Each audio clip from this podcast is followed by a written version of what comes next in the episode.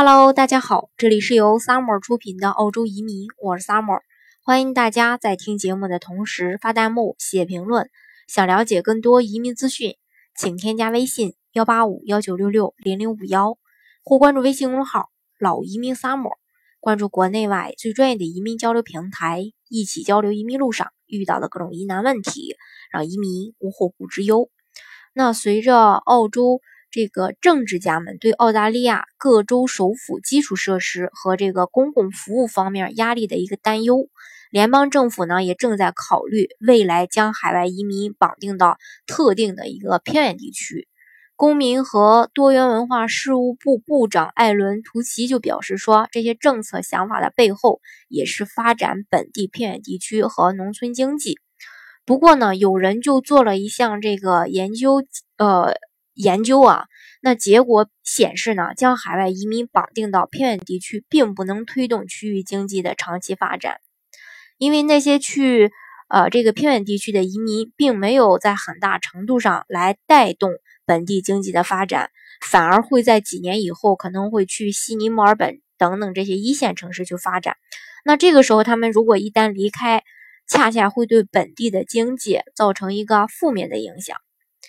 那在这个本周早些时候进行的一个参议院评估听证会上呢，一名内政部官员就表示说，澳洲近年来实际接收的移民数量，事实上是低于十九万呃年的一个年度的一个配额上限的，而且两者之间的差距也正在拉大。这个官员说，二零一六到二零三呃二零一六到二零一七财年接收了十八万三千。六百零八名移民。那二零一七到二零一八财年，截止到今年的四月份，接受移民的数量是十三万八千零呃八十六人。那这就意味着本财年的接收量或许呃将比这个呃之前的这个年度配额上限少两万人。那在本财年接收的十三万八千零八十六名永久居民当中，其中技术移民有九万一千三百零二人。持这个家庭团聚类签证的人有四万四千一百九十三人，那随行的子女大概有两千五百九十一人。内政事务次长佩佐罗也表示说，人数的下降是因为政府通过多个安全数据库的连接，改进了移民审查制度。那财政部和内政部近日的一份研究报告，呃，也表示呢，澳洲过去五年的时间所创造的新岗位。有三分之二都是得益于移民，而在这些全职岗位中占比会更高。报告还显示说，移民并没有取代澳洲本土的劳动力。如果是说你仔细研究这个四十年来的一个移民情况和澳洲的 GDP 数据，会发现啊，技术移民其实是为澳大利亚提供了一个经济红利的，而且还使人这个人均生活水平。提高了相当于 GDP 的百分之呃零点一的一个水平，嗯，而且令这个生产力也提高了百分之十，并提高了就业率、参与率。移民呢，也是使得这个澳大利亚的人更加富裕，而不是更加贫穷。其实，往往有的时候是这样的，世人可能总是乐于看到移民政策为经济增长所带来的好处。但又不愿意进行必要的支出，确保经济能够应对大量移民流入的一个需求。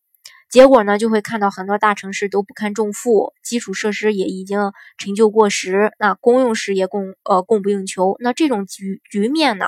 反过来会对澳洲的生产力会造成一个不利的影响的。其实是这样的话，就会导致澳洲人的这个财富分配进一步扭曲。结局就是一部分不明真相的澳洲人把矛头指向了移民大军。其实人口越多，那经济体量自然就会越大。人口越多，产品和服务消费也就越多。如果说，呃，你一味的去排斥海外移民，其实是不对的。联邦政府其实实际上应该去考虑如何平衡这个呃两者。平衡好两者之间的那么一个关系，那让海外移民更好的为澳洲的发展做出自己的贡献，实现自己的这个人生价值。嗯，这是对这个未来，呃，这个海外移民是否会被赶到这个偏远地区，又说这个移民是否真的有这个呃呃拖了这个澳洲经济发展的后腿儿？其实不是这样的，数据就已经嗯很很明确了。